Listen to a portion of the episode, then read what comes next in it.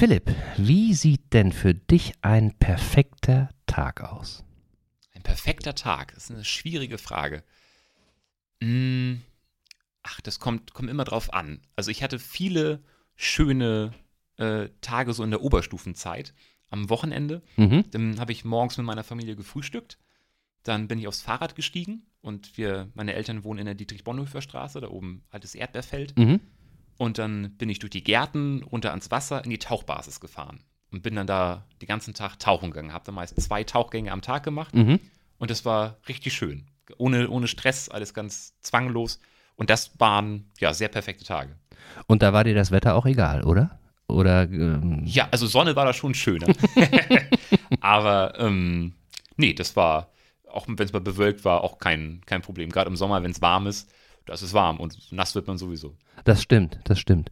Und dann ähm, äh, wusstest du auch, dass äh, in der Tauchbasis immer jemand war, der dich da äh, in Empfang äh, genommen hat und du äh, wusstest, dass du immer kommen konntest. Ja, da ist äh, immer viel los im Sommer Mhm. und dann findet man eigentlich immer jemanden zum Tauchen. Das kann Thorsten sehr, sehr gut organisieren. Okay, okay.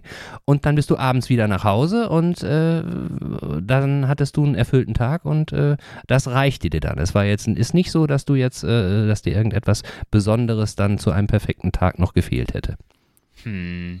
Was dann noch schön ist, wenn man unter Wasser auch fotografiert oder gefilmt hat, Mhm.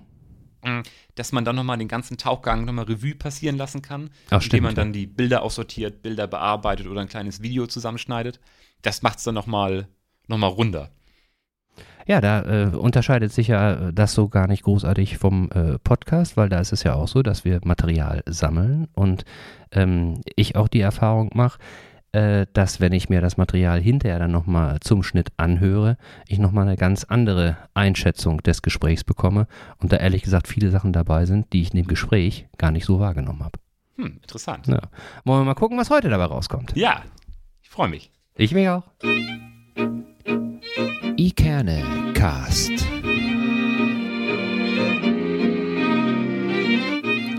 Der Podcast aus Eckernförde für Eckernförde.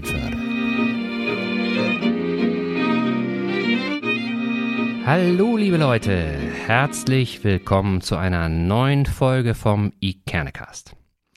Heute ist es leider ein wenig anders als äh, sonst. Äh, ich würde so gerne Sven an meiner Seite begrüßen können, aber Sven ist heute nicht da.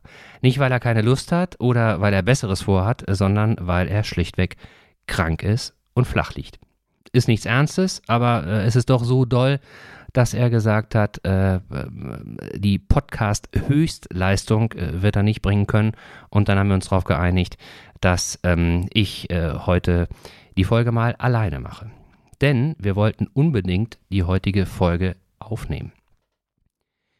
Weil wir nämlich einen Gast haben, der zu der aktuellen äh, Situation, die hier in Eckernförde herrscht, sehr gut passt. Aktuell ist Eckernförde ja wieder im Greenscreen-Fieber. Seit letzten Samstag ist Grün wieder die äh, am meisten vertretene Farbe in der Stadt. Mittlerweile zum 15. Mal findet das internationale Naturfilmfestival hier in Eckernförde statt. Und wir haben heute das Glück, mit einem Menschen zu sprechen, der erstens aus Eckernförde kommt und zweitens eine ganz enge Beziehung zum Festival hat. Enge Beziehung zum Festival haben ganz viele Menschen hier in äh, Eckernförde, aber unser heutiger Gast hat eine ganz spezielle äh, Beziehung und ähm, über die Beziehung und über viele Dinge mehr darf ich heute mit ihm sprechen. Ich freue mich sehr, dass heute da ist Philipp Heu. Hallo Philipp, schön, dass du da bist. Hallo, danke, dass ich hier sein darf. Ich freue mich. Ja. Vorab, wie war deine mündliche Prüfung gestern? Oh, die war sehr, sehr gut. Ich hab, hatte gestern das Kolloquium meiner Bachelorarbeit und ähm, ja, ich war sehr aufgeregt, aber es hat alles gut geklappt. Auch die Fragen, die hinterher gestellt wurden, waren, waren okay. Da konnte ich ein paar von beantworten, ein paar nicht. Aber ja, ich habe äh, alles bestanden. Alles wunderbar. Dann herzlichen Glückwunsch. Das ist toll, dass wir gratulieren können. Und das heißt, dass äh, du jetzt ähm, die äh, Bachelor-Abteilung sozusagen beendet hast. Ne? Genau. Jetzt würdest du in den Masterstudiengang gehen und das wäre dann bei dir was? Äh, der Master in Meeresbiologie, auch in Rostock, wo ich schon den Bachelor gemacht habe. Okay. Ähm, hast Verständnis, das ist jetzt für mich nicht total überraschend. für viele andere auch nicht. Und warum das nicht nur für mich nicht überraschend ist, äh, kannst du ja kurz selber erklären. Vielleicht magst du zwei, drei Sätze zu dir sagen für die Leute, die dich noch nicht kennen. Ja, ich, wie gesagt, ich bin Philipp, ich komme aus Eckernförde und meine große Leidenschaft ist das Tauchen. Das habe ich hier in Eckernförde gelernt und habe hier auch, ja, kann man sagen, den Großteil meiner Tauchgänge tatsächlich in der Ostsee gemacht. Mhm. Und ja, das ist, äh, da ist meine große Begeisterung. Und so war dann der, der Plan, dann den Master in Meeresbiologie zu machen. Ja, lag relativ nah. Das stimmt, das stimmt, das stimmt. Ja, aber ähm, äh, zu äh, Greenscreen, du bist ja jetzt äh, gestern Abend, hast du eben erzählt, bist du, bist du angereist äh, aus Rostock für Greenscreen, weil Greenscreen ja auch äh, nicht nur für dich als äh, Zuseher oder als Konsument von Naturfilmen interessant ist, sondern ähm, ich glaube 2016 hast du schon mal bei Greenscreen einen Preis gewonnen, oder? Ja, genau. Das war in der Kategorie bester Kurzfilm, ein Publikumspreis. Okay. Habe ich mit dem Film Kalmare vor der Haustür gewonnen. Ja. Und wo hast du den gedreht? Auch in Eckernförde, vor, der, vor der Mole. Ach toll, ach toll, ach toll. Aber ist es nicht der gleiche Platz gewesen, wo du jetzt äh, den Film äh, gedreht hast, mit dem du jetzt wieder am Festival teilnimmst? Ne? Mm, doch, ziemlich, ziemlich die gleiche Stelle, ja. Okay. Das ist dann ja auf der Borbüer Seite, ne? Oder? Ja, da muss man ein bisschen ähm, großzügiger sein. Also tatsächlich gibt es da auf der Borbia-Seite auch Miesmuscheln. Der Film spielt ja zum größten Teil in einer Miesmuschelbank. Ja. Ähm, aber vor allem ist der Steg auf der Seite ein bisschen schöner als die Mole. Ach so. Okay. Deshalb fängt der Film dort auf der, am Borbia Ufer an. Aber die meisten Aufnahmen sind auch wieder vor der Mole auf der anderen Seite beim OEC auf der Ecke entstanden. Okay. Okay. Und äh, mit dem Film bist du dieses Jahr wieder nominiert in den Kategorien bester Kurzfilm, ne? Genau. Aber eben auch, ähm, wie heißt die andere Kategorie noch? Äh, bester Kurzfilm für Kids. Für Kids, ja. Was ist das für eine Kategorie? Also geht es darum, dass die Filme dann äh, kindertauglich sind oder, oder äh, genau, was steckt auf, dahinter? Auf, auf Kinder zugeschnitten, genau. Okay, okay. Na, da sind wir mal gespannt. Und da bist du jetzt äh, äh ab morgen im Grunde im Einsatz und stellst deinen Film vor, beziehungsweise nimmst an Veranstaltungen äh, teil, wo du nochmal deinen Film so ein bisschen erklären kannst, ne? Oder? Ja, ganz genau. Und es äh, ist überhaupt erstmal schön, den auf einer großen Leinwand zu sehen Ja. und den auch ein paar, paar Menschen zeigen zu können. Und darüber hinaus ist Greenscreen ja so toll, weil man gerade, ich finde gerade so für, für junge äh, Men Menschen wie, wie mich, die mit dem Gedanken spielen, in der Richtung auch später beruflich was zu machen, da hat man ja die perfekten Voraussetzungen, tatsächlich mal mit Leuten ins Gespräch zu kommen, die das schon seit vielen, vielen Jahren sehr, sehr erfolgreich machen. Ja. Und da ist Greenscreen wirklich ein ganz toller, äh, ja, ein toller Ort für. Und da ist die, habe ich bisher so erlebt, die Bereitschaft auch total groß, einmal von Seiten der Veranstaltern, da was äh, möglich zu machen. Aber auch die, die Profis, sage ich mal, die da sind, sind da sehr, sehr mitteilsam und, und sehr, sehr offen, Ja. Fragen zu beantworten. Und da, das ist wirklich toll. Ja, sicherlich jetzt äh, in, in äh, diesen Zeiten ist es vielleicht noch mal ein bisschen anders, aber ich kann mich eben auch gut dran erinnern, äh, äh, vor zwei Jahren, als äh, Greenscreen äh, lief, ähm, da kam ich auch mal ins Gespräch mit äh, einigen Menschen, äh, die ähm, an dem Festival ähm, in äh, gestalterischer Hinsicht äh, teilgenommen haben. Und ähm, das, was, was Dirk Steffens ja auch nicht müde wird zu wiederholen, dass es wie ein Klassentreffen ist, das haben die eben auch bestätigt. Ne?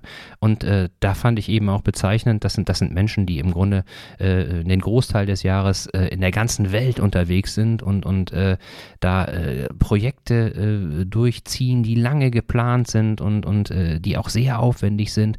Und trotzdem versuchen die immer in ihrem Terminkalender Greenscreen sich freizuhalten, weil sie dann ins kleine Eckernförde kommen wollen, um erstens ihre ähm, anderen Kollegen zu treffen, mit denen sich auszutauschen, äh, natürlich auch ähm, äh, mit ähm, äh, den Leuten irgendwie in Kontakt zu kommen, die ähm, letztendlich solche, solche Naturfilme dann auch finanzieren, weil ja auch große Sender und so da sind. Ne?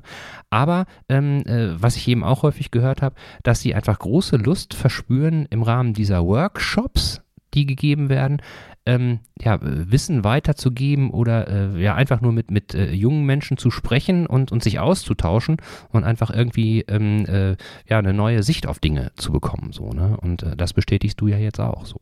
Ja, toll, toll, toll. Ähm, dein Film heißt ja äh, Das Geheimnis der Miesmuschelbank. Äh, inhaltlich wirst du noch genug Gelegenheit bekommen, ähm, dazu äh, was zu sagen.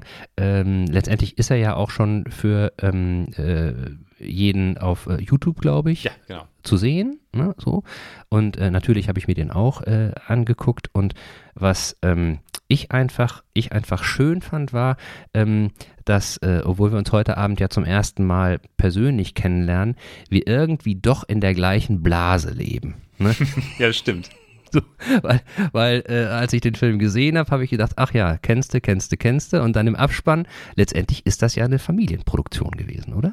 Ja, das kann man so sagen. Das ist äh, ja sehr, sehr, sehr schön. Also einmal habe ich da das große Glück, dass meine Freundin gerade eine Schauspielausbildung macht Ja. und zum Beispiel auch das Fach Sprechen hat und da sehr, äh, da eine sehr, sehr große Freude dran hat Mhm. und auch ganz begeistert war, dann meinen Film sprechen zu können. Den, den Film davor, Kalmare vor der Haustür, habe ich noch selbst gesprochen. Mhm. Ach, und das, das hört man auch. Also Ja. das ist, da ist wirklich noch große Luft nach oben gewesen. Und jetzt hat Joke das wirklich, wie ich finde, ganz grandios gemacht. Mhm. Zumal ich auch den Eindruck habe, dass im Naturfilm immer mehr Naturfilme auch von Frauen gesprochen werden. Mhm. Was ich auch tatsächlich erst ein bisschen komisch fand, ist vielleicht ähnlich wie beim Fußball mit, mit, Mhm. mit dem Kommentieren, aber dann doch wirklich, wirklich toll fand. Ich glaube, auch von der BBC gibt es, glaube ich, jetzt auch eine Reihe, die von einer Frau gesprochen wird. Mhm. Und das finde ich, finde ich ganz toll. Und das, da war ich ganz froh, dass Joke sich dann bereit erklärt hat, meinen Film zu sprechen. Mhm. Also das, das finde ich auch insbesondere, ähm, äh, wenn man den Film sieht und, und äh, mal so ein bisschen, so ein bisschen auch einen Schritt äh, zurücktritt, äh, ist es einfach so, dass ich so gedacht habe, ähm, es ist schon erstaunlich, was Musik, was Sprache, aber insbesondere was Timing auch für einen Einfluss hat auf ähm, die Art und Weise, wie man dann äh, die bewegten Bilder auch für sich so wahrnimmt. So, ne? Und das war wirklich, wirklich äh, erstaunlich. Ja, das haben wir tatsächlich auch festgestellt. Wir haben erst die, ähm, den Sprachkommentar getrennt vom Film aufgenommen. Da hatte sie dann den Text. Und da haben wir festgestellt, irgendwie passt das nicht. So vom, bis wir dann tatsächlich sie, sie den Film dabei gesehen hat Mhm. und dann schon auf die Musik in, in den fast fertigen Film hinein Mhm. gesprochen hat. Und das hat wirklich nochmal was, was ausgemacht. Da haben wir dann so Learning by Doing Mhm. tatsächlich schon, schon viel bei lernen können.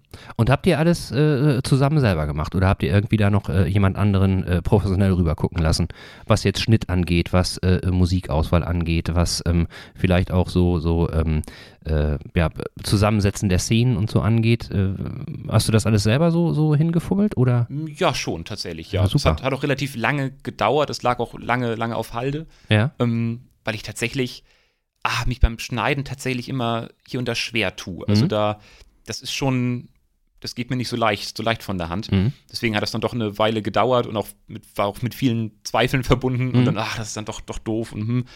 Aber am Ende bin ich dann doch ganz froh, dass wir das dann fertig gekriegt haben. Mhm. Und, ja. Und ähm, der Film ist ja, äh, ich glaube, so bummelig zehn Minuten lang, ne? ja, genau. Wie viel Material hast du denn tatsächlich äh, gefilmt, um diese zehn Minuten hinterher zusammenzukriegen?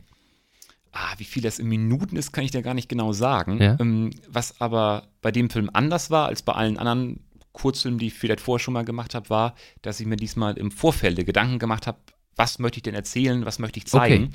Also es gab vor tatsächlich ein, Storyboard, Mhm. wa- was für Tiere zu sehen sein sollen und was da ungefähr geschehen soll. Ähm, und dann habe ich im Grunde dieses Storyboard abgearbeitet. Mhm. Das war dann im, ich glaube, das war im, im, Herbst. Und ich glaube, ich war so bummelig zwei Wochen lang fast jeden Tag im Wasser. Mhm. Zwar nur ein, ein Tauchgang, also eine Stunde pro Tag sozusagen. Und dann war das meiste dann vorhanden. Also war es, war es nicht so, dass du, dass du ähm, äh, gefilmt hast und dann hinterher geguckt hast, was kann ich daraus machen, sondern du hattest äh, konkret die Idee, ich brauche jetzt die und die Schnecke so und die suche ich jetzt oder ich weiß, wo sie ist und ich filme sie. Genau. Und das Okay. war auch das, das Schöne an der Miesmuschelbank, dass, mh, dass man schon eine relativ hohe Wahrscheinlichkeit hatte, dass wenn ich jetzt eine Fadenschnecke suche, Ja. man muss dann schon ein bisschen schauen, aber man, man findet schon eine. Okay. Das heißt, ähm, ich musste nicht wochenlang äh, unter Wasser ausharren, bis mal eine vorbeikommt. ja. Das war gerade, wenn, wo ich ja zum ersten Mal so, so, ein- Storyboard hatte, äh, ganz praktisch, dass Mhm. ich so mir relativ sicher sein konnte, da, da finde ich was. Mhm. Ja, gut. Ist ja dann auch äh, schon eine äh, mehr als semi-professionelle Herangehensweise an sowas. Ja, Also, Ja, weiß nicht, vielleicht. Ja, vielleicht. vielleicht, vielleicht. Und äh, in dem Zusammenhang, wie war das denn dann, äh, zusammenzuarbeiten mit äh, dann Menschen, die einem relativ nahe stehen? Also wenn man jetzt irgendwie sowas macht und für sich auch dann ja auch einen Anspruch hat, was dabei rauskommen soll, ähm, war das, war das äh, leicht, mit äh, Menschen zusammenzuarbeiten, die einem so nahe stehen, oder ähm, war das schwierig, äh, ja letztendlich auch klar zu machen, wer den Hut auf hat bei der ganzen Geschichte? Hm, Die Frage mit dem Hut, das war nicht so das ähm, Problem. Es war eher das, äh, das war schon alles sehr aufregend. Also mit, mit Joke nicht so sehr, da waren Mhm. wir ein sehr, es war überhaupt mit allen ein sehr gutes Team. Aber zum Beispiel ihr, ihr Vater, Ja. der hat, hat ja die Rolle des Anglers am Anfang gespielt. Da war ich sehr, sehr froh, dass er da mitgemacht hat und sich da die, die Zeit genommen hat und sich wirklich den Hintern abgefroren hat. Das war, Mhm. war wirklich kalter am Steg und der hat wirklich gelitten, der, der arme Kerl. Aber das war wirklich toll, dass er da mitgemacht hat und ihr Bruder Linus hat dann die Drohne geflogen, Ja. weil ich habe mir gedacht, ach, irgendwie alle großen Filme, die haben mindestens einen Drohnenflug. Ich, Ja. auch wenn es ein Unterwasserfilm ist, da muss ein Drohnenflug mit rein. und dann habe ich auch den Drohnenflug bekommen durch Linus. Das war auch, auch sehr, sehr schön. Und auch die Making-of-Bilder, die hat mein Vater gemacht. Mhm. Und das war, war, war wirklich toll. Und es war ein sehr aufregender Tag, als wir dann da am, am Steg gedreht haben. Und ich ihm gesagt habe, so, da geht's lang, das brauchen wir noch. Und Mhm. ja, war, war spannend. Ja. ja, Wahnsinn. Und das eben alles, alles mit Menschen, die hier äh, in Eckernförde und umzu äh, leben, die hier vor der Haustür sozusagen ihrer Kreativität freien, freien Lauf lassen.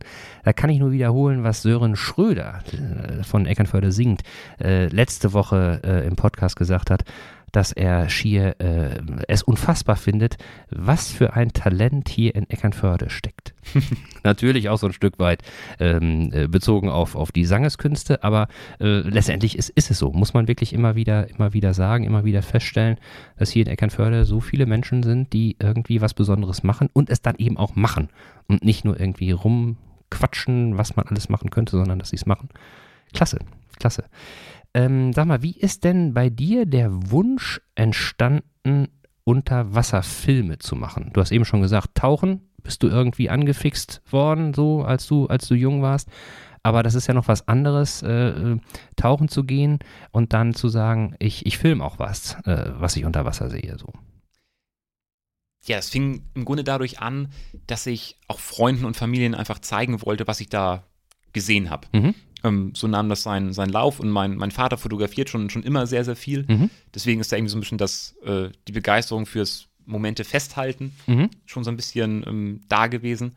Und dann startete im Grunde alles mit einer kleinen Actioncam von Lidl für Mhm. 60 Euro. Mhm. Die, die gab es da im Angebot und äh, die habe ich mir dann gekauft. Mhm. Und das war wirklich äh, super, weil ich das erste Mal was von unter Wasser im Grunde mitbringen konnte Mhm. und das mein, meiner Freund, äh, meinen Freunden und meiner Familie zeigen konnte. Und das war, war wirklich gut. Und so wurde es dann immer mehr. Dann wurde es mal eine richtige GoPro. Mhm. Und ja, so nahm das alles, alles seinen Lauf. Und es ist schön, was, mh, was, was Bleibendes vom Tauchgang zu haben. Mhm. Und tatsächlich viele, viele Dinge, gerade so äh, Nahaufnahmen wie von den Seesternen, das sieht unter Wasser zwar schon schön aus, aber zu Hause im Warmen auf dem großen Fernseher eben noch schöner. Klar. Und das, da, da lohnt sich das. Da lohnt sich das auf jeden Fall. Aber ich glaube, man unterschätzt auch, wie äh, aufwendig es ist, eben so ein Bild auch zu bekommen.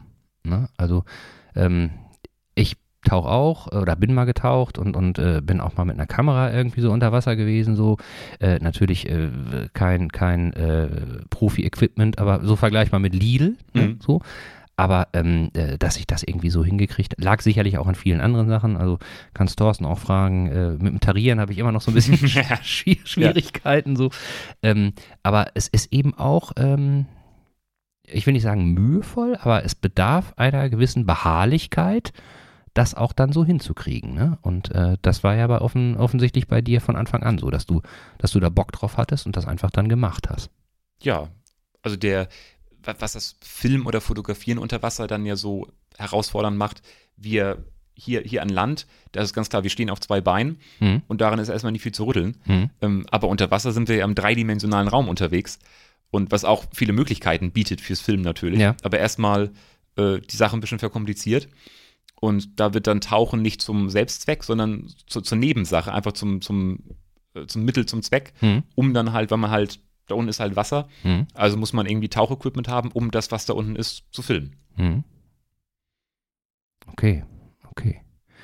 Aber es setzt ja voraus, dass man, dass man beim Tauchen eben auch so sicher ist, dass man, dass man da jetzt äh, nicht drüber nachdenkt. Ne? Also letztendlich, Genau, das ist, ist, schon- gut, wenn das, wenn das Tauchen dann im Grunde ne Nebensache ist und so selbstverständlich abläuft, so dass man funktioniert. sich dann darauf konzentrieren kann. Ja. genau.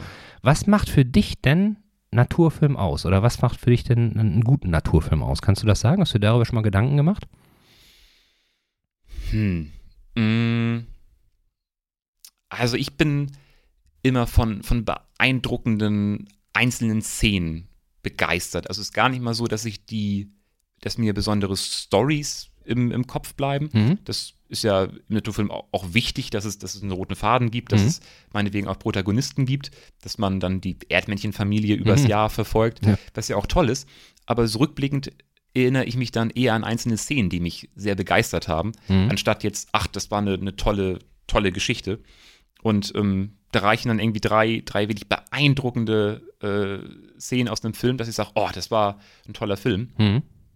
Und ähm, was, was ich auch sehr mag, was ja vielleicht auch unter Naturfilm läuft, ich finde es auch nicht schlecht, wenn da mal ein Mensch drin vorkommt. Und Mhm. wenn man mh, dann mal einen Menschen auf der Reise durch die Natur begleitet. Und das, das finde ich häufig dann auch, auch interessanter, als wenn es reine Naturfilme sind. Mhm. Also äh, ich habe mir da früher auch nie Gedanken drum gemacht, aber äh, durch Besuche bei Greenscreen ähm, äh, ja, habe ich für mich selber auch mal so überlegt, ähm, es wird ja immer gesagt, es sind Naturfilm-Dokumentationen. Mhm. So, ne? Und ähm, äh, wenn man jetzt ja sich die Frage stellt, so ähm, Dokumentation, was wird denn eigentlich dokumentiert? Ja, wie, was würdest du da für eine Antwort drauf geben? Was wird dokumentiert in einer Naturfilm-Dokumentation? Ja, das ist ja, ja, ja, ich finde, bei Dokumentation denkt man ja immer an, man, man, man, man man schaut einfach von außen zu, Mhm. die Kamera drauf und dokumentiert das, was gerade da ist. Aber ich denke, dass gerade heutzutage im Naturfilm, wie gesagt, die, die Story sehr, sehr wichtig ist und da mh, ja auch sehr, sehr drauf geachtet werden muss. Mhm. Von daher das ist, ist das Wort Protagonist für ein, für ein Tier vielleicht gar nicht so, so, so, so, so falsch gewählt, Mhm. dass das auch irgendwie eine, eine Rolle spielt, dann halt ja künstlich so, so, so vorher so ausgedacht, so soll es dann laufen. Ähm, ja, das, ja, deswegen. Also, mh. Was, was, was ich nämlich so für mich ausgemacht habe, als ich äh, äh, jung war, so, äh, da war eben ähm, Professor Jimek so, äh, das war das, was es an Naturfilm so im Fernsehen gab. Und äh, der hatte dann immer seinen netten Affen dabei und dann äh, wurde irgendwie gezeigt, wie ähm, die äh, Straußen ihre Eier brüten oder irgendwie sowas. Es wurde letztendlich so ein, so ein, so ein ähm, Lebensabschnitt wurde begleitet, so, ne? Und, und ähm, das war für mich so der Inbegriff der Dokumentation. Wenn ich aber jetzt äh, sehe, ähm, äh, was bei Greenscreen dann oder was jetzt moderne Naturfilme so ausmachen, ne? ähm, natürlich ist es, ist es auch eingebettet irgendwie äh, in, in einen Abschnitt, den, den Tiere oder den eine Region oder den Pflanzen äh, begleitet wird, so, ne, durch die, durch die Filme.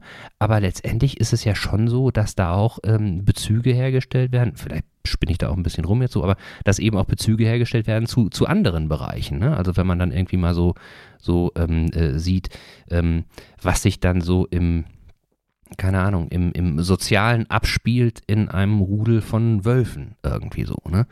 Das, das hat ja dann schon auch irgendwie eine Übertragungsqualität auf, auf andere Bereiche. Da kann man ja schon auch was anderes für sich, für sich raussaugen, so, ne? Ja, stimmt. Und da, da ist natürlich auch der, der an, das Anknüpfen an, an, an die eigene Lebenssituation immer relativ leicht. Dann lässt man sich, kann man sich natürlich sehr, sehr gut mit den Protagonisten im Film auch identifizieren. Ja. Wenn man sagt, oh, bei den Wölfen, da gibt es auch mal Stress, oh, das kenne ich von zu Hause auch. Genau, genau. Ne? genau. Oder auch der Umgang eben mit Situationen oder auch der Umgang mit, mit, ähm, äh, mit äh, Naturphänomenen irgendwie, ne? Also dass, dass Tiere da eben auch unter bestimmten äh, Situationen leiden. Natürlich äh, jetzt äh, Klimawandel und, und äh, diese ganzen ähm, äh, Folgen, die entstehen oder die entstanden sind, dadurch, dass der Mensch vielleicht an der einen oder anderen Stelle ein bisschen zu großzügig mit seinen eigenen Bedürfnissen umgegangen ist, um es mal, um's mal sachte zu formulieren. Ähm, da finde ich, merkt man eben bei dem Blick auf die Tiere auch, dass äh, die eben ja so, so vorbehaltslos anpassungsfähig sind oder sein müssen. Ne?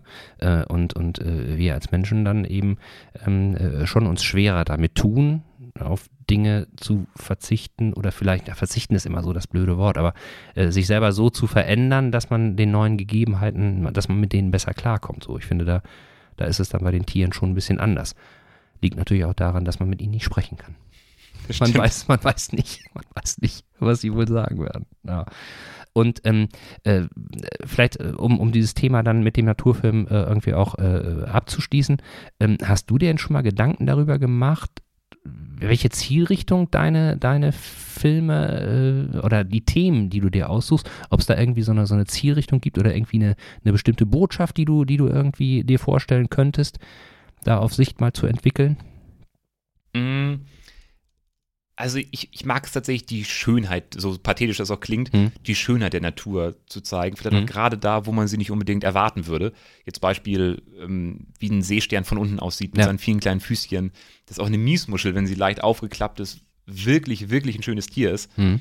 Mm, Oder dass, dass diese, das kleine Netzreusenschnecken einen sehr, sehr lustigen Siphon oder, oder so, so diesen, diesen kleinen äh, Rüssel, sage ich mal, Ja. haben und das wirklich putzig aussieht.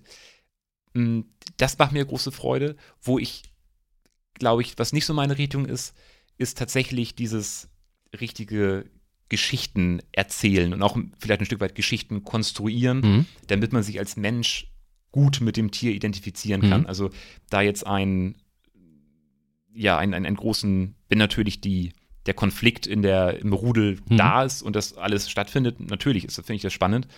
Aber jetzt sich große Gedanken darüber zu machen, wie können wir das jetzt drehbuchartig Mhm. in Szene setzen, das ist, glaube ich, nicht so mein, mein Mhm. Fall. Hm. Da sehe ich mich nicht so. Hm. Mehr so pragmatisch. Ja, mehr so pragmatisch. Ja. Obwohl ich auch sagen muss, als ob nun rein rassiger Naturfilm so mein späteres Berufsfeld wird, das weiß ich alles noch gar nicht. Da muss ich mal genau schauen, aber irgendwas in der Richtung auf alle Fälle. Ja, ja. Vielleicht, das ist ein sehr, da hast du mir eine sehr schöne Rampe Oh, gebaut. das freut mich. Und zwar ist es ja auch so, dass ähm, äh, Filmen, äh, Dokumentieren, äh, Erforschen ja auch bei den Forschungstauchern eine Rolle spielt. So. Und ähm, du bist ja geprüfter Forschungstaucher. ja, genau. So. Und äh, als ich das gehört habe, da habe ich mich erstmal so gefragt, äh, was, was ist denn das? Was macht denn ein geprüfter Forschungstaucher?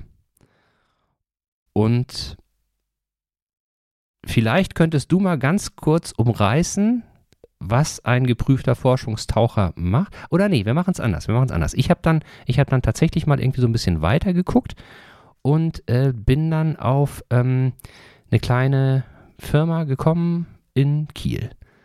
Submaris, ist das richtig ausgesprochen? Oder Submaris? Oder Ja, wie? irgendwie so, irgendwie so heißen die. Ja, das ist natürlich der, zumindest so wie es nach außen hin wirkt, der, der Traum. Also die haben, die haben wirklich meinen Traumjob.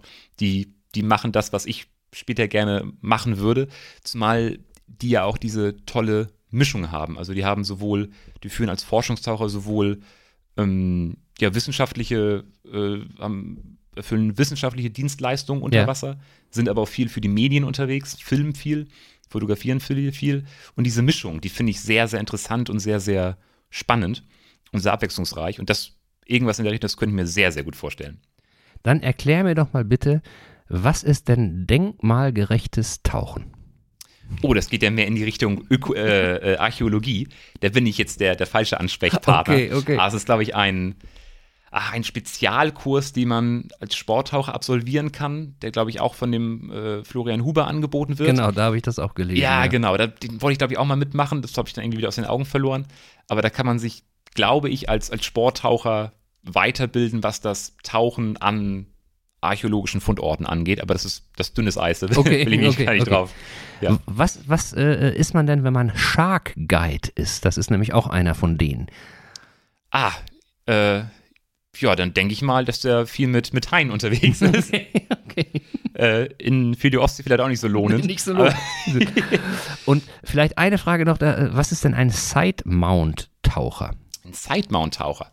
Also als, ich sag mal Anführungszeichen, normale Taucher tragen wir unsere Flasche oder die Flaschen ähm, im Extremfall ja auf dem Rücken. Das Mhm. ist irgendwie schon immer so gewesen und der gibt ja auch, auch Sinn. Wir unseren Rucksack tragen wir auf dem Rücken und warum die Flasche nicht auch? Mhm. Da hat man die Hände frei, vorne alles frei.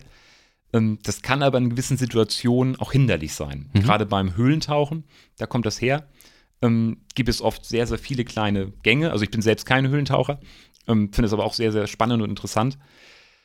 Und da ist man natürlich deutlich dicker, wenn man noch ein Flaschenpaket auf dem Rücken hat. Das stimmt, ja. Und beim Side-Mount-Tauchen werden die Flaschen, also eine oder mehrere Flaschen, an den Seiten getragen, sozusagen unter, in Anführungszeichen, unter den Armen. Okay. Stromlinienförmig am Körper, am Körper angelegt und können eben auch leichter abgeklippt werden Mhm. und zum Beispiel voraus durch enge Löcher geschoben werden, Okay. um dann selbst zu folgen. Also sieht, sieht wirklich sehr, sehr abenteuerlich aus, durch was für dünne Löcher oder was für kleine Löcher äh, Höhlentaucher kommen. Und da kommt das Side-Mount-Tauchen her.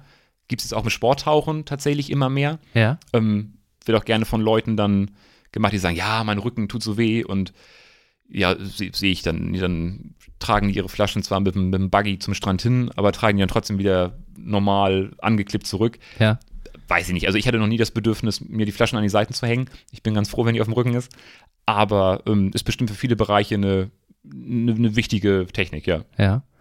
Und äh, äh, nochmal zurück, also diese, äh, als, als Forschungstaucher, ähm, da ist man auf der einen Seite ähm, ja im Grunde so im, im wissenschaftlichen Bereich tätig, also äh, kriegt zum Beispiel einen Auftrag von der Uni, tauch mal äh, in, in äh, das Loch da und, und hol mir mal von unten was hoch, weil ich äh, das irgendwie, das Material auswerten muss. So das in meiner banalen Sprache, das wäre so ein, ein Bereich, den man als Forschungstaucher macht, oder? Zum Beispiel, also es ist natürlich vor allem eine Zusatzqualifikation. Es gibt Mhm. natürlich ein paar hauptberufliche, wie die, wie die Submaris-Leute. Ja. Ähm, aber ich würde jetzt mal so sagen, der klassische Forschungstaucher ist einfach ein Wissenschaftler, Okay. der, ich sag mal, 90 Prozent seiner oder sogar noch mehr seiner Arbeit äh, im Labor, im Büro, wie auch immer macht. Mhm.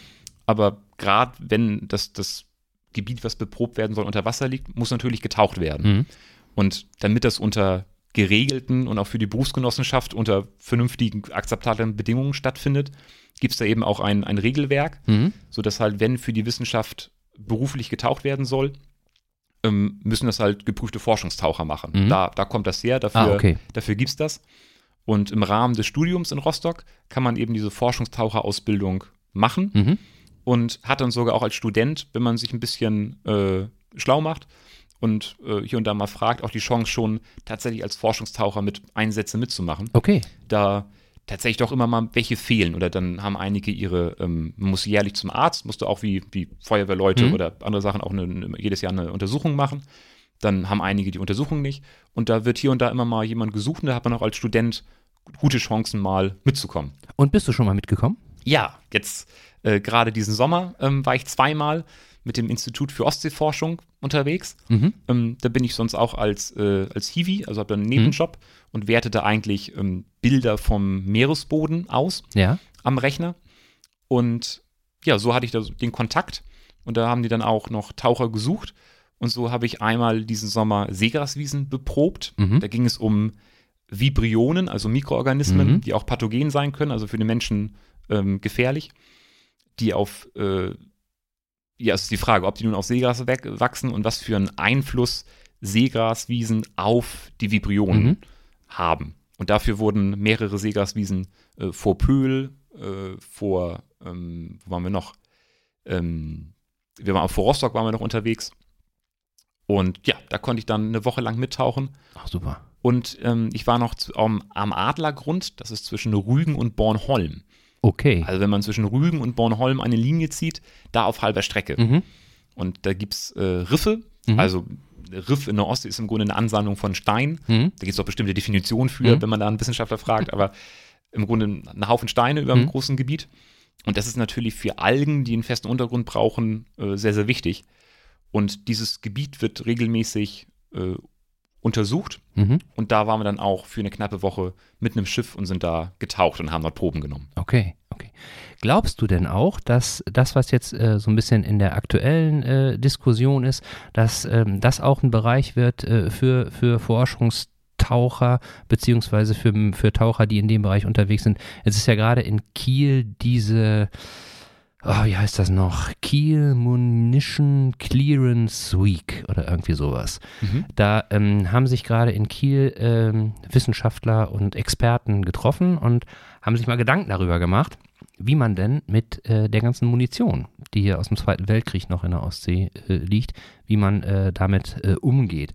Ähm, ich muss mal eben gucken, also ich, ich weiß, weil, weil das, äh, glaube ich, Thorsten irgendwann noch mal erzählte, dass ähm, so bummelig äh, 200 U-Boote irgendwo hier noch in der Ostsee liegen, so, die damals dann gegen Kriegsende auf Befehl von Dönitz dann gesprengt wurden und dann, lange Rede, kurzer Sinn, äh, die haben ja vorher die Munition nicht da rausgemacht. Ne? Also die liegt noch irgendwie rum und ähm, es sollen wohl noch 1,6 äh, Millionen Tonnen konventioneller Munition in Nord- und Ostsee liegen. Das ist eine Ecke, ja. Das ist eine ganze Ecke, genau.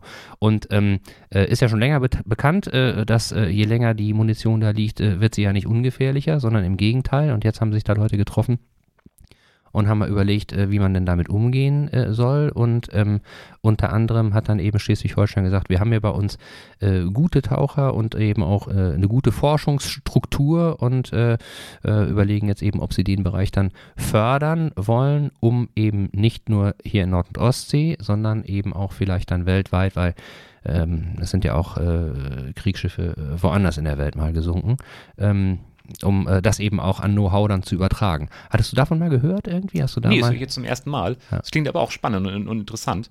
Und ähm, ja, das ist bestimmt auch eine Menge Manpower einfach gefragt. Total, Das- total, total. Also mich haben, mich haben die Zahlen einfach dann auch äh, umgehauen. Ne? Also das, das denkst du ja nicht, dass das so viel da noch äh, liegt. Ich war darauf gekommen tatsächlich, weil ähm, ähm, waren das sogar die Jungs von Submaris, die die Enigma in der Geltinger, äh, vor- in der Geltinger Bucht gefunden Die haben? haben auf alle Fälle auch eine gefunden. Es wurden noch, ich glaube, danach war das, ähm, ah, ich glaube, vor der Schlei von, von Christian Hüttner, der, der Schleitaucher, Okay. der- ein Berufstaucher aus, aus der Region Schlei, der hat auch nochmal, ich glaube sogar fünf, Hm? ich glaube ein paar mehr gefunden. Also ja, genau. Genau. Und da, äh, da in, äh, habe ich das, das war auch so der, der Ausgangspunkt, dass eben, äh, äh, ich meine, das waren die, Jungs, die die Enigma gefunden haben, eben auch äh, gesagt haben, äh, da liegt noch ein bisschen mehr da unten. Das ist jetzt nicht nur, dass wir da das eine, die eine Schreibmaschine sozusagen Ja. gefunden haben, sondern dass da eben auch eine ganze Menge von, von, ja, Schrott kann man ja nicht Ja. sagen, von gefährlichen Dingen irgendwie Ja. liegt so. Jetzt mal, da kommt man einfach wirklich schlecht ran, auch wenn man davon ausgeht, dass es irgendwie moderate Tiefen sind. Mhm. Aber ähm, Tauchen, das braucht irgendwie einfach Zeit und Mhm. ähm, gerade jetzt hatten wir es auch auf der Adlergrundausfahrt, also da, die Sache zwischen mit, mit dem Schiff mit, zwischen Rügen und Bornholm. Mhm. Ähm, dann ist mal ein bisschen zu viel Welle, dann können wir vielleicht noch mit dem Schiff irgendwo hinfahren. Also ich werde total schnell seekrank, das bringt Mhm. dann auch nicht so viel Spaß. Aber, ähm, also fahren können wir dann noch, aber tauchen geht zum Beispiel nicht mehr. Also haben wir dann zum Beispiel echt drei Tage äh, einfach verloren an Zeit. Und deswegen zieht sich das einfach alles. Und wenn man sich vorstellt, wie viel da in der Ostsee rumliegt, Mhm. wo die Positionen vielleicht auch noch gar nicht richtig bekannt sind, also da ähm, ergibt es ja anscheinend wi- wi- wirklich Sinn, dass man da irgendwie die Kräfte bü- bündelt und da alles nutzt, was da irgendwie an zur Verfügung steht. Wie tief ist das in deinem Adlergrund? Ah, das ist war relativ flach. Also die Tauchgänge, die wir da gemacht haben, die waren zwischen sechs und zehn Meter. Tatsächlich? Ja, und das, das ist wirklich ein ganz skurriles Gefühl. Dann fährt man da vier Stunden lang mit dem Schiff raus Ja, und sieht sogar noch, noch einen Windpark in, in der Ferne, aber sonst kein, im Grunde fast kein Land, ja. ähm, wenn es ein bisschen diesig ist. Äh, springt er ins Wasser und ist nur an der Oberfläche, guckt runter und sieht den Grund. Das war, war wirklich ganz, ganz lustig. Wahnsinn, Wahnsinn. Also ich kann mich eben noch erinnern, äh, bei mir ist schon eine ganze Weile her, dass ich den äh, Tausch, als ich den Tauchschein gemacht habe. Aber das ist dann ja so, ähm, dass die maximale Tauchtiefe dann 18 Meter, glaube ich, war. Genau, das, das ist eine Empfehlung für den beim Open Water Dive, Ja, also so genau. den, den, den Tauchführerschein. Ja. Ähm, ist es aber eine Empfehlung, dass, dass man das am besten nicht überschreiten sollte, ja. Genau. Und äh, äh, als sie das gesagt haben, habe ich so gedacht, ach, 18 Meter, das ist ja nix so, das äh, ähm, man muss doch irgendwie, äh, ist doch hier so äh, Kindergartenaufnahmeprüfung, wenn man aber dann mal im Wasser ist und dann äh, mal auf den, auf den Tachometer, wollte ich schon sagen, auf den Tiefenmesser guckt und man bei fünf Metern ist, so, und dann mal um sich guckt, äh, dann merkt man aber schon, dass das einfach schon eine gewisse Tiefe ist und dass einfach die Dimensionen, wie du eben schon sagtest, ja ganz anders sind. Mhm. Ne? Es ist ja alles offen irgendwie. Ja. Jetzt mal im, in der Ostsee. Also die Ostsee ist ein tolles Tauchrevier, aber von, von den Sichtweiten, von der Temperatur vor allem, Ja. ja, schon anders, als wenn man irgendwo da tat, wo es blau und warm ist. Das stimmt, ja. Da fühlen sich 18 Meter ganz schön anders an, als wenn man in der Ostsee auf 18 Metern sitzt. Das ist ist stockfinster dann, oder? Oder? Oh, stockfinster nicht, nee. Ähm, aber man hat schon das Gefühl, dass man ähm, ja ein bisschen woanders ist und, und eben wahrscheinlich nicht mehr die, die Wasseroberfläche sieht. Man sieht da oben ist es hell, aber die Wellen sieht man da oben nicht mehr. Und ähm, das fühlt sich schon ein bisschen anders an als irgendwo im Blauen und Warm. Und konntest du dich von Anfang an gut unter Wasser orientieren? Oder war das auch ein Lernprozess für dich? Mm, Ah, ich würde sagen, das ist immer ein Lernprozess. Also bestimmt fällt das ein Leute, einigen Leuten leichter als, als anderen, wenn die irgendwie räumlich gut denken können. Hm? Aber wenn man in der Ostsee auch, auch an guten Tagen, sagen wir mal, nicht weiter als 10, 15 Meter gucken kann, Mhm. was, was schon viel ist, was auch toll ist. Also Mhm. da hat man schon wirklich ein, ein gutes räumliches Gefühl. Ähm, aber es ist ja letzten Endes dann doch nichts, um sich wirklich zu orientieren. Da heißt, das heißt, wenn man bestimmte Punkte finden will, ähm, taucht man meist mit dem Kompass und muss mich dann schon, muss dann schon gut mit dem Kompass navigieren können. Ja. Und das ist dann einfach Übungssache. Ne? Also das Leitfallen, ach, weiß ich nicht. Also würde ich sagen, einfach Handwerk dann. Hm, okay. Und äh, im Dunkeln tauchen, nachts tauchen, äh, macht dir das besonders Spaß oder ist das etwas, was du eher nicht so machst? Weil das äh, stelle ich mir immer so, also da, das ist für mich total gruselig. Wenn ich, wenn ich äh, Thorsten dann manchmal abends sehe, äh, äh, dass Ja. sie da ins, ins Wasser latschen und dann äh, sieht man irgendwann nur noch die, die äh, Scheinwerfer unter Wasser so und du siehst ja dann nichts. So, das, das wäre mir ein bisschen.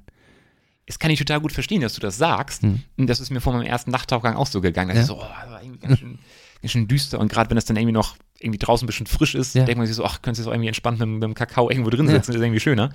Ähm, aber ich finde tatsächlich Nachtstauchen total entspannt. Und ich glaube, das würde dir auch so gehen. Da bin ich der festen Überzeugung.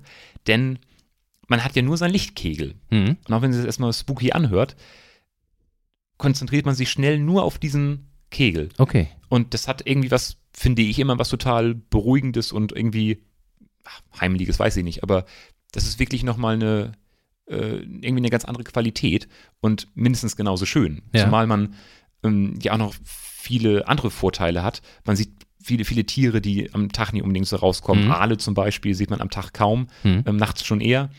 Ähm, und Meeresleuchten ist wirklich, wirklich, wirklich toll. Das stimmt, das ist toll. Das, Das habe ich ist- auch schon mal. Genau. Da braucht man auch gar nicht für tauchen gehen. Wenn man dann mal einen guten Tag erwischt und mal so abends oder nachts am Strand barfuß so Genau, an der, am, genau. am Ufer entlang geht, dann leuchtet das da alles grün. Und das ist schon wirklich toll. Und wenn man dann bei einem Nachttauchgang mal die Lampen ausmacht und dann ist es erst alles stockduster, dann ist man tatsächlich auch schnell überrascht, wie, wie viel man dann doch noch sehen kann. Okay. Vielleicht, wenn gerade irgendwie Vollmond ist oder man an der Mole taucht und da irgendwo noch oben eine Straßenlaterne an ist Hm. und man dann mit der Hand vor der, äh, vor der Maske wedelt Hm. und dann sieht es aus wie bei Star Wars, wenn Ja. man dann mit Lichtgeschwindigkeit losdüst, dann hat man da das Meeresleuchten. Das ist wirklich toll.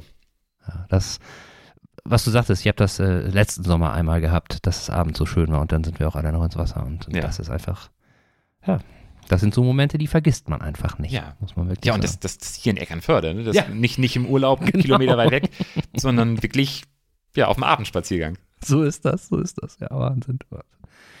Ähm, Philipp, ich würde dir gerne noch äh, so ein paar Entweder-Oder-Fragen stellen. Ja, gerne. Du kannst auch gerne mit äh, mehr als äh, nur einem Wort. Okay, leg los. Ja. Süßwasser oder Salzwasser? Mm, auch Salzwasser, würde ich sagen. Also Süßwasser zum Tauchen auch toll. Hm? Ähm, da war ich gerade, waren wir gerade letzt äh, im Plöner See Mhm. tauchen. Ist allgemein auch schön. Und zwar in Bosau. Ja. Und da gibt es eine alte Torpedo-Versuchsanstalt, die da unter Wasser liegt. Mhm. Und das ist wirklich, war wirklich beeindruckend, weil die Dimensionen da auch so, äh, so, so, so viel größer waren. Mhm. So gerade hier, hier in, in, in der Ostsee, da ist man da am Seegas unterwegs und das ist, ist auch schön, aber so die ähm, so, so, so, so große Dimensionen hat man da gar nicht, gar nicht so. Mhm. Aber da, diese, diese großen Trümmer, die da teilweise fünf, sechs Meter hoch standen. Ähm, das war wirklich beeindruckend und mal was ganz anderes. Dazu waren da auch noch ganz, ganz viele Süßwasserschwämme. Mhm. Ähm, ich bin sowieso großer Schwamm-Fan. Okay. Ich habe jetzt meine, meine Bachelorarbeit über Schwämme, zwar in der Ostsee, aber über Schwämme geschrieben. Okay. Deswegen bin ich ja ganz schwammbegeistert. und da war ich ganz aus dem Häuschen. Das war toll. Aber ansonsten würde ich sagen, eher Salzwasser oder gut, hier Ostsee, vielleicht eher Brackwasser, kann man sagen. Ja. So, so richtig doll salzig ist es hier nicht, aber ja. Ja. Das wäre nämlich meine nächste Frage gewesen: Nord- oder Ostsee? Oh, da muss ich ganz klar sagen, Ostsee. Mhm. In der Nordsee war ich noch gar nicht tauchen. Das ist auch gar nicht so einfach wie, wie, wie in der Ostsee. Ähm, so eine oft Bootstauchgänge Mhm. und da muss man unbedingt die Zeit ein bisschen schauen.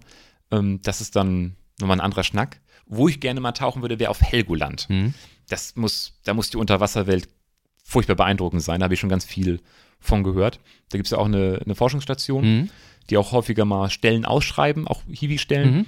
Ähm, mal schauen, vielleicht ergibt sich das ja irgendwie mal, dass ich mal auf Helgoland tauchen kann. Das war wirklich, das war wirklich schön. Das glaube ich, das glaube ich. Das kann ich mir auch sehr gut vorstellen. Ähm, eher Foto oder eher Film? Oh, Bewegte der- Bilder oh, oder oh, oh. Das ist eine, stehende Bilder? ah, das ist eine sehr schwierige Frage. Weil was ich am Fotografieren so mag, ist, dass es nicht kein, kein nicht so ein gigantischer Zeitaufwand ist. Aber wenn ich ein gutes Foto mache, dann mache ich das gute Foto, bearbeite das meinetwegen noch, aber dann habe ich ein Ergebnis, was ich mir anschaue, sage so, boah, das ist ja, das ist ja klasse. Mhm. Und das kann man anderen Leuten zeigen, sagen auch entweder, das ist doch gar nichts, oder sagen halt, oh, das ist ja, das ist ja toll, das ist ja klasse. Beim Film habe ich immer den Eindruck, dass man, damit es dann wirkt, ja schon irgendwie schneiden muss. Und nur eine Mhm. Filmsequenz, weiß ich nicht, da, da, da drücken vielleicht äh, Bilder diesen einen Moment fast, fast besser aus oder, oder irgendwie noch, ähm, ja, noch, eindrücklicher. Aber ja, dann tatsächlich einen ganzen Kurzfilm beispielsweise zu machen, das hat dann auch nochmal eine, eine ganz andere Qualität als nur ein Foto. Und weil man ja auch durch, durch, durch Musik und, und Mhm. noch andere Stilmittel ja echt noch äh, andere Möglichkeiten hat, da, da ein bisschen was rauszuholen. Mhm. Und deswegen, ah, da würde ich mich ungern entscheiden. Ja, ja. Aber vielleicht, vielleicht äh, macht sie die nächste Frage noch ein bisschen, nicht leichter, aber vielleicht gibt es ja nochmal irgendwie einen neuen Impuls. Bunt oder schwarz-weiß? Uff. Ich hätte tatsächlich lange immer gesagt, ach, unter Wasser immer bunt, Hm? weil ja vieles einfach, einfach bunt ist. Mhm. Und aber ich habe letzt bei einem ähm, Online-Seminar mitgemacht. Von einem, da war auch ein, ein Redner dabei, ein Unterwasserfotograf aus Großbritannien, glaube ich, Hm? der vor allem schwarz-weiß unter Wasser fotografiert. Hm? Das tatsächlich vor allem auch in, in, in wärmeren Gefilden mit besseren Sichtweiten. Und da war ich wirklich überrascht. Also es war ein ganz, das war, ein, es war wirklich Kunst. Mhm. Also das hatte, hatte keinen äh, dokumentarischen Charakter mehr, sondern es war wirklich Feinart Kunst. Mhm. Das hätte man sich in, jede, in jedes Architekturbüro ähm, holen können. Das war auch, fand ich auch technisch so gut. Mhm. Also da waren, waren alle, alle, alle Grautöne vorhanden und, und das war, war wirklich. Und se- seitdem bin ich immer ein bisschen am, am, am Überlegen und versuch's immer mal an Schwarz-Weiß, aber so richtig gelingen will mir das noch nicht. Mhm. Da, da muss ich noch ein bisschen üben. Ich finde das auch total schwer mit Schwarz-Weiß, aber es ist. Oder ich muss anders anfangen. Am Anfang habe ich immer gedacht, wenn ich Schwarz-Weiß-Bilder gesehen habe, das ist, hat so eine düstere Stimmung verbreitet. So, ähm, oder äh, ich will nicht sagen äh, leblos oder mobil, aber es hat mich irgendwie nicht so, nicht so gecatcht. Bis ich dann irgendwann mal äh, ähm, äh, genauer hingeguckt habe und äh, auch mal so, so überlegt hat, so, äh, wenn man Fotos macht, was macht man denn da eigentlich? So, eigentlich ist es ja Malen mit Licht. So, ne? Es ist ja, Ja. nichts anderes. Und ähm, äh, beim bunten Bild, da wird das, wird man ähm, im Grunde davon so ein bisschen abgelenkt durch vielleicht tolle Farben oder tolle äh, ähm, Farbkontraste so, ne? Und beim schwarz-weißen Bild, ähm, da siehst du sofort, ob das irgendwie gut gemacht wurde oder Ja. ob es blöd ist. Oder auch, ob das Motiv gut ist oder ob das Motiv eher langweilig ist. So. Deswegen ist Schwarz-Weiß, finde ich, äh, herausfordernder, aber ähm, da kann echt was richtig, richtig Tolles rauskommen. Was viel Besseres als bei Bunt. So. Zumal ich auch das Gefühl habe, dass um ein wirklich gutes Schwarz-Weiß Schwarz, Schwarz-Weiß-Bild zu machen, man sich schon bevor man das Bild macht, entscheiden muss, was es denn werden soll. Ja, ja. Und mal eben so, ach ja Gott, in Farbe ist es irgendwie nicht so doll, hm, vielleicht ja in Schwarz-Weiß. Das, also zumindest mir geht es so, das sind seltener wirklich gute Bilder. Das sind eher so, ha, so okayische Bilder. Aber wenn man sich vorher wirklich Gedanken macht, dann kann da wirklich ganz können da ganz tolle Sachen bei rumkommen. Ja, ich habe mir einmal irgendwie die, die Mühe gemacht, äh, als ich Fotos gemacht habe, irgendwie mal so 30, 40 Stück am Stück, äh, habe ich die hinterher dann, ähm, wenn, als ich die archivieren wollte, habe ich die einmal in bunt und einmal in schwarz-weiß, so, ne? Und äh, bei den schwarz-weißen war über die Hälfte dabei, äh, die ich direkt rausgeschmissen Mhm. hätte, weil das Motiv blöd war, weil einfach auch, ähm, ja, die Größe, die Anordnung, irgendwie, das passte alles nicht. Bei den bunten hätte ich sie alle behalten, Hm. weil es einfach Ja. bunt ist. So, Ja. Ne? Komisch, komisch. Fisch oder Fleisch? Oh, ah, es, jetzt zu sagen, esse ich beides gar nicht mehr, das, das, das, das wäre gelogen, aber ich versuche da möglichst Fisch und Fleisch frei irgendwie durchs Leben zu kommen. Okay. Aber mh, tatsächlich gelüstet es mich meist eher nach Fisch. Mhm. Ja, doch, würde ich, würde ich sagen. Ja. Wie, wie, lange, wie lange versuchst du schon einzuschränken, so ein bisschen? Oh, das oh, weiß ich gar nicht. Es kam irgendwie so, so, so peu à peu. Mhm. Ähm, und auch so, so ein bisschen, es ist, ist ganz spannend, in, in Dänemark kann man ja noch Speer fischen Mhm. unter Wasser und irgendein martialischer, in Anführungszeichen männlicher Teil in mir, in meinem Hirn, schreit immer noch, oh Philipp, du musst nach denen, das ist, das ist ja so cool, dann gehst du da ans Wasser und dann kommst du dann mit deiner Beute wieder raus. Aber wenn ich dann weiter denke, oh Gott, dann pff, jetzt der, ähm, jetzt der, wenn ich jetzt diesen Fisch da, den armen Fisch da abstech, dann der verliert sein Leben und ich kriege nur eine, eine, eine leckere Mahlzeit. Ha, das ist mir dann irgendwie immer nicht so ganz, fair, ganz Mhm. wert. Da schaue ich mir den lieber an und mache mach ein schickes Foto und dann, dann darf der weiter. Ja. Ähm, ja, genau. Äh, angelst du denn? Hast du einen Angelschein oder hast du schon mal geangelt irgendwie? Ist das was, was. Äh, Ah, Ich habe tatsächlich vor, vor Jahren mal einen Angelschein gemacht ähm, und habe zwar den Schein, aber angeln kann ich überhaupt nicht. Und ich habe in meinem Leben einen Hering gefangen. okay. Ja, der wurde auch aufgegessen, der war auch lecker, aber dabei ist es dann geblieben.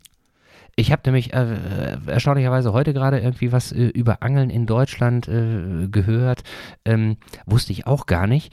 Ähm, was man auch alles für äh, Voraussetzungen und, und äh, Kriterien erfüllen muss, um hier in Deutschland dann auch angeln zu dürfen. Ob das alle immer so erfüllen, das kann ich überhaupt nicht beurteilen, aber ähm, äh, rein äh, formal, also äh, muss man, muss man, darf man nur eine gewisse Anzahl von Angeln irgendwie überhaupt auslegen und äh, dann äh, müssen die auch ähm, in einer bestimmten Beschaffenheit sein und vor allen Dingen muss man auch ähm, äh, eine bestimmte Ausrüstung dabei haben, weil wenn man den Fisch fängt, dann darf man ihn erstens nicht mit trockenen Händen anfassen. Also man muss mit nassen Händen. So.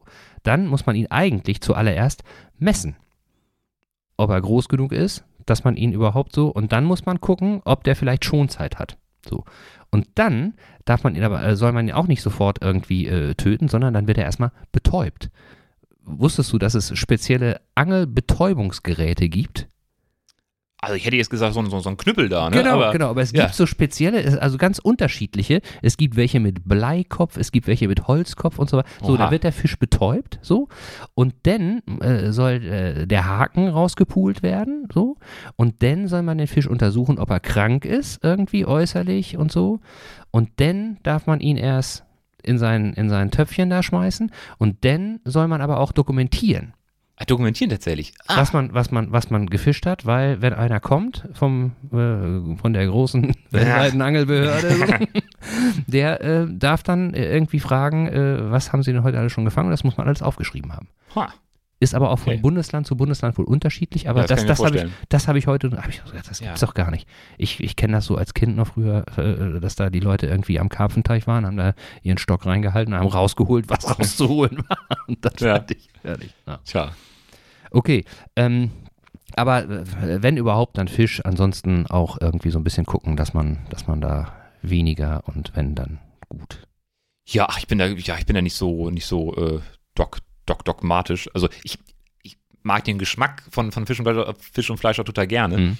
Nur ach, das, ich bin immer ganz froh, wenn irgendwo was, wenn ich nicht mit eingeplant war und Ja. irgendwo was übrig bleibt, Ja. was sonst im Mülleimer landen Ja. würde, da schlage ich immer zu. Das, Okay. das, das ist mein Fall. Ansonsten halte ich mich da raus. Okay, okay. Ähm, süß oder herzhaft? Hm. Womit fängt man dich? Ah, eher mit süß. Also ich habe äh, eine, eine große Nutella-Leidenschaft. Das ist bei Ah. uns vielleicht auch, auch genetisch bedingt. Irgendwie, mein, mein Vater ist auch ein großer Nutella-Fan. Ähm, ja, Haben wir auch was gemeinsam, ich auch. ja, genau. Das äh, versuche versuch mich auch zurückzuhalten. Ist ja, glaube ich, auch nicht so das Gelbe vom Ei. Aber ja, das ist schon sehr, sehr lecker. Also süß, das ist schon, schon der Bringer. Ja, also äh, äh, abends, wenn, wenn ihr dann zusammensitzt so und da ist äh, eine Tafel Schokolade und äh, eine Tüte Chips, dann geht der Griff dann eher zur Schokolade. Ja, schon eher. Das, das schon. Jetzt auf der, auf der äh, Adlergrundausfahrt, Ja. da, da hatten wir ganz tolle, ähm, das Schiff, äh, die, die das Schiff verchartert hatten, die haben ganz toll eingekauft. Wir hatten 35 Ritter Sporttafeln an Bord. Ah, Oh, toll. die waren noch nach fünf Tagen weg. Das war richtig gut. Da mit, mit Rumtraube Nuss unterwegs, das war, war eine super Sache. Traubenuss? Du Ja. magst Traubenuss? Ja. Soll ich dir mal sagen, du bist der allererste Mensch. Ich habe mich immer gefragt im Supermarktregal, welche Menschen kaufen Schokolade Traubenuss? Das war für mich, ist für mich nicht erklärbar gewesen. Du bist der erste Mensch, den ich kenne, der auf Traubenuss steht. Ja, das finde ich gar nicht schlecht. Also Rumtraubenuss ist mir ein bisschen heftig, aber, aber Traubenuss finde ich, finde ich, finde ich solide, finde ich gut. Wahnsinn. Ja, gut. Gut zu wissen. Wenn ich dann irgendwie nochmal was in der Art geschenkt bekomme, dann weiß ich ja. Ja. Also der Burner ist bei Rittersport ist äh, Goldschatz. Gibt es, glaube ich, auch nur so im Winter. Die haben so eine goldene Verpackung. Okay, Ich glaube, 60% Ka- Kakaoanteil. Der Hammer. Das kann ich sehr empfehlen.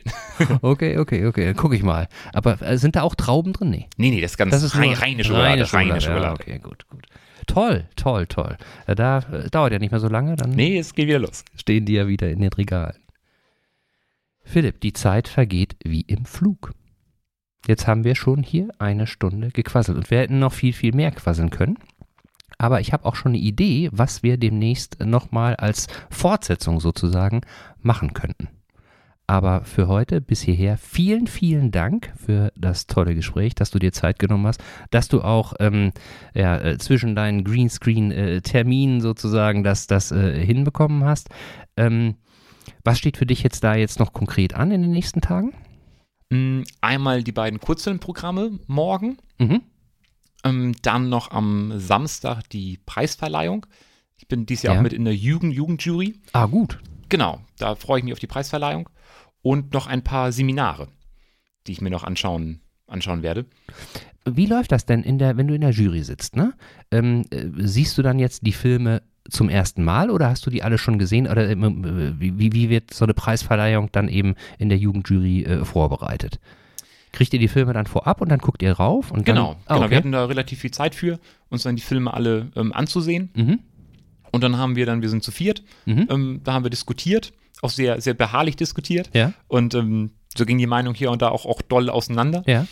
und konnten uns dann aber gut, gut einigen. Und so haben wir uns dann da langsam, langsam rangetastet. Okay. Und dann äh, verleiht ihr im Rahmen der Preisverleihung am Sonnabend, äh, einer von euch übergibt einen Preis oder, oder äh, wird das dann sozusagen dann nur verkündet oder wie läuft sowas ab dann da? Da, da fragst du mich was. Ich, ich glaube schon irgendwie so, ja. Okay, Da, da okay. kriegen wir noch ein paar Infos. Ja. Lass dich mal überraschen, lass dich mal überraschen.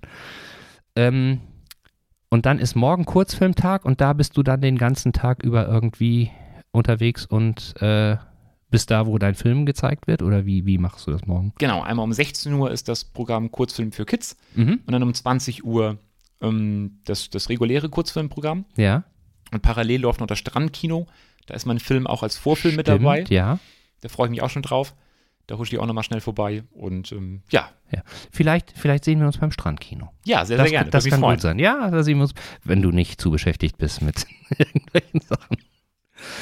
Ich drücke dir auf jeden Fall die Daumen für deinen eigenen Film auch bei der Preisverleihung. Viel, viel Glück. Vielen Dank nochmal. Und dann bleiben wir auf jeden Fall in Kontakt und sprechen gleich off the record nochmal ein, zwei Sachen an, weil mir jetzt im Rahmen unseres Gespräches nochmal Ideen gekommen sind. Alles klar, sehr gerne. Toll. Ja, ich hoffe, äh, euch hat es auch äh, so äh, gefallen wie mir und ihr habt es genauso interessant äh, gefunden. Über Fragen, Anregungen und Wünsche und sonstige Rückmeldungen freuen wir uns. Das wisst ihr ja mittlerweile schon. Ihr könnt uns eine E-Mail schreiben an moin.ikerne-cast.de oder auf äh, Facebook oder Instagram äh, kommentieren. Ähm, da heißen wir, glaube ich, ähm, jetzt fehlt mir Sven gerade, aber ich glaube, Ikerne Podcast, ein Wort. Wenn ihr das da eingebt, sowohl bei Facebook als auch bei Instagram, findet ihr uns da und wir würden uns total freuen, wenn ihr ähm, ja, uns irgendwie äh, eine Rückmeldung geben würdet über das, was wir, was wir, hier, so was wir hier so verzapfen. Ähm, denn wir haben auch äh, eine Idee bekommen äh, für, die, für die Zukunft. Also es ist so, dass ähm, sowohl äh, Sven als auch ich ähm, äh, ganz viele äh, persönliche Rückmeldungen auch äh, zu dem Podcast erhalten und da eben auch ähm, häufig äh, gefragt werden äh, zu dem einen oder anderen äh, Thema. Meistens ist es aber so, wenn wir dann ähm, ins Gespräch kommen, äh, dann reden wir über so viele äh, Dinge mit den Menschen, dass wir manchmal vielleicht gar nicht die Fragen, die gestellt worden sind, in ausreichendem Umfang und angemessen beantworten. Und äh, deswegen wäre jetzt äh, eine Idee von uns, was würdet ihr davon halten, wenn wir eine Folge machen, ähm, ihr äh, könnt uns alles fragen. Frag mich alles sozusagen. Ähm, wenn ihr Lust darauf habt, äh, dann äh, wäre es toll, wenn ihr uns das mitteilen würdet und äh, wenn ihr insbesondere uns auch äh, eure Fragen oder manchmal auch nur Stichwörter, dann fällt uns das auch sofort wieder ein, Stichwörter schicken würdet, ähm, damit wir äh, vielleicht äh, daraus eine eigene Folge machen können und ähm, ähm eure Fragen dann eben auch angemessen und ausreichend beantworten können. Ja, was haltet ihr von der Idee? Wir würden uns da über eine Antwort von euch sehr freuen. Nächste Woche wird es auch wieder interessant. Ähm, bleibt also äh, gespannt. Äh, wir können äh, heute noch nicht hundertprozentig sagen, äh, wer der Gast ist. Deswegen lasst euch, lasst euch überraschen. Und ähm, auch im Namen von Sven, vielen Dank fürs äh, Zuhören. Bleibt stabil. Bis bald. Tschüss.